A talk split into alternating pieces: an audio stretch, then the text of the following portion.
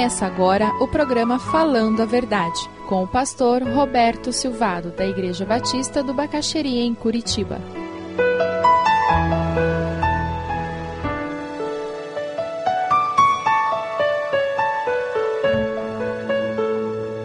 Segundo Samuel, capítulo 24. No começo do cristianismo, a igreja cristã foi muito perseguida. E os historiadores relatam uma história muito interessante. Décio, o imperador, estava atacando os cristãos e naquela época ele já tinha alguns lugares específicos onde eles se encontravam para cultuar a Deus. E os guardas entraram e ao entrar naquele lugar, o prefeito romano daquela cidade ordenou ao diácono Laurêncio, o nome dele, e a ordem foi muito clara: Mostre-me imediatamente o lugar onde vocês guardam os seus tesouros. O imperador estava querendo acabar com o culto cristão e ele estava atacando o lugar onde eles se reuniam, o templo, e era comum naquela época que no templo ficassem os tesouros. E por isso que o prefeito, sem dúvida, chegou para o diácono Laurêncio e disse: Mostre imediatamente, imediatamente o lugar onde vocês guardam os seus tesouros. E a história diz que aquele diácono, Laurêncio, ele apontou para um lado onde estavam viúvas e órfãos, ele disse: Ali está o nosso tesouro. As viúvas e órfãos que estão comendo pelo menos uma refeição que nós estamos dando. Aqui desse outro lado estão os enfermos que nós estamos cuidando, tratando, porque essas enfermidades estão acabando com eles. E se você quiser, ali na porta tem um grupo de pobres que estão chegando já, porque eles vão receber a ajuda. Estes são os tesouros da igreja cristã: as viúvas, os órfãos, os enfermos e os pobres. O cristianismo sempre foi contra a cultura e ele continua sendo contra a cultura, porque é dando que se recebe. Quando nós perdemos é que nós ganhamos. Quando nós damos, nós descobrimos que recebemos mais. Na realidade, nós acabamos ganhando o que nós gastamos. Eu li uma frase, eu queria ler duas vezes para vocês. Essa é daquelas que vale a pena anotar até.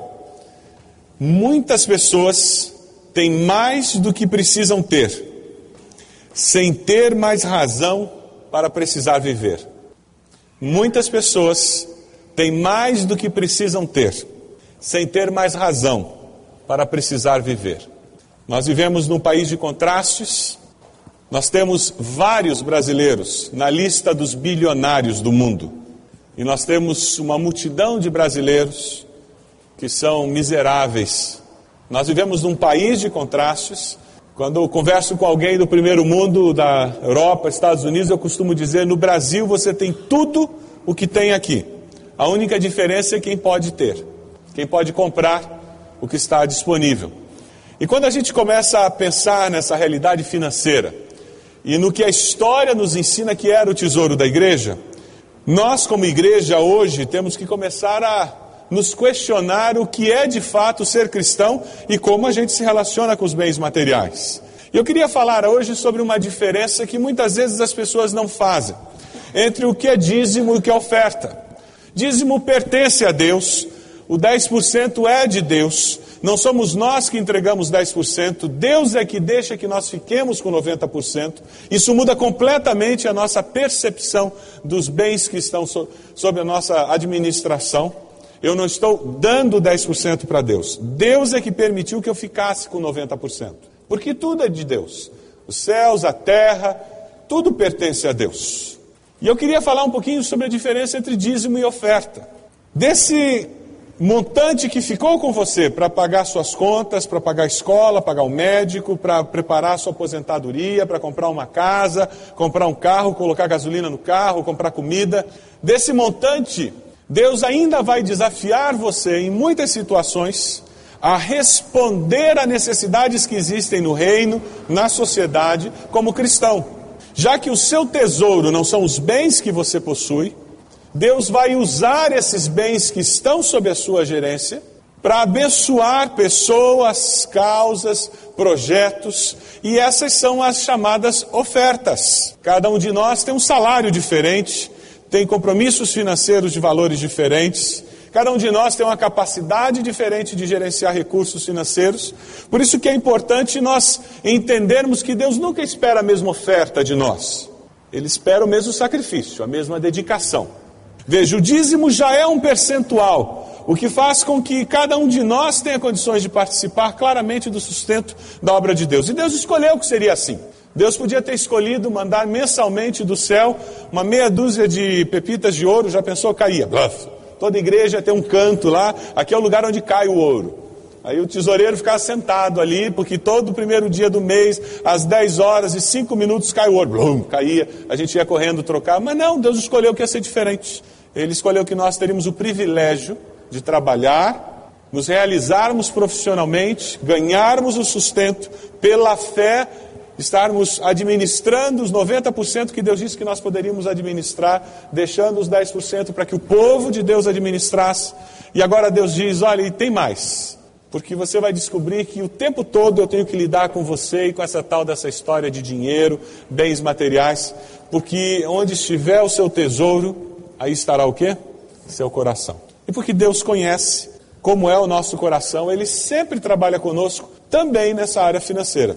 Se você abriu lá em Samuel, você vai encontrar o rei Davi entregando uma oferta ao Senhor. O povo está com uma peste, Davi foi responsável até por essa peste, por desobediência, e o que acontece é que Davi é orientado a oferecer ao Senhor uma oferta, para dar uma oferta de sacrifício ao Senhor. E é interessante a afirmação que Davi faz aqui, segundo Samuel 24, a partir do versículo 18. Naquele mesmo dia, Gade foi e disse a Davi: Suba até o terreiro de malhar cereais, que pertence a Araúna, e construa lá um altar para Deus.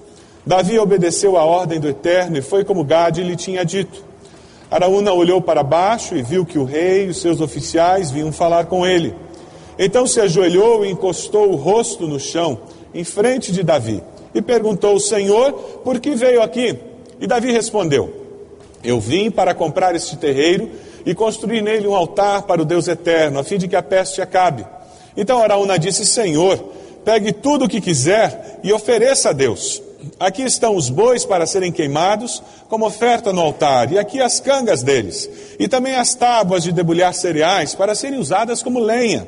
Araúna deu tudo isso ao rei e disse que o Eterno, o seu Deus, aceite a sua oferta. Mas o rei respondeu: Obrigado não aceito. Eu vou pagar tudo isso. Eu não vou oferecer ao Eterno, o meu Deus, sacrifícios que não me custaram nada. Então Davi comprou o terreiro de malhar cereais e os bois por 570 gramas de prata. Ele construiu ali um altar para o Deus eterno e apresentou ofertas que foram completamente queimadas e ofertas de paz. O Eterno respondeu a oração dele e a peste acabou em Israel. Uma fé em Deus que não envolve sacrifício da nossa parte é muito superficial e formal. É impossível seguir a Deus sem que sacrifício esteja envolvido. Sacrifício no sentido de que eu vou me autolimitar em alguns aspectos da vida, porque eu quero ser fiel a Deus, porque eu quero mostrar o meu amor a Deus. Não é que o meu sacrifício vai fazer com que Deus me ame mais, com que Deus me aceite. Mas é impossível ser fiel a Deus e satisfazer todos os desejos da minha carne, da minha natureza humana. Davi disse: é, Eu não vou oferecer ao Eterno, meu Deus, sacrifícios que não me custaram nada.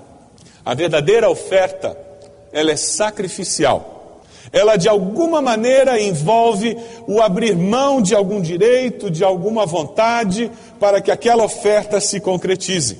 Sacrifício é a expressão externa de adoração interior. Nós no Ocidente criamos um tipo de fé que é muito curiosa. É uma fé que é mental, é assentimento intelectual, ela é formal porque ela participa de um rito, mas ela não é concreta porque ela não se manifesta em ações. Nós é que inventamos essa possibilidade de adorar a Deus sem que eu de alguma maneira me ofereça em sacrifício a Deus. Davi não quis agradecer a Deus, cultuar a Deus às custas de outra pessoa. E nós temos esse conceito muito presente no nosso meio.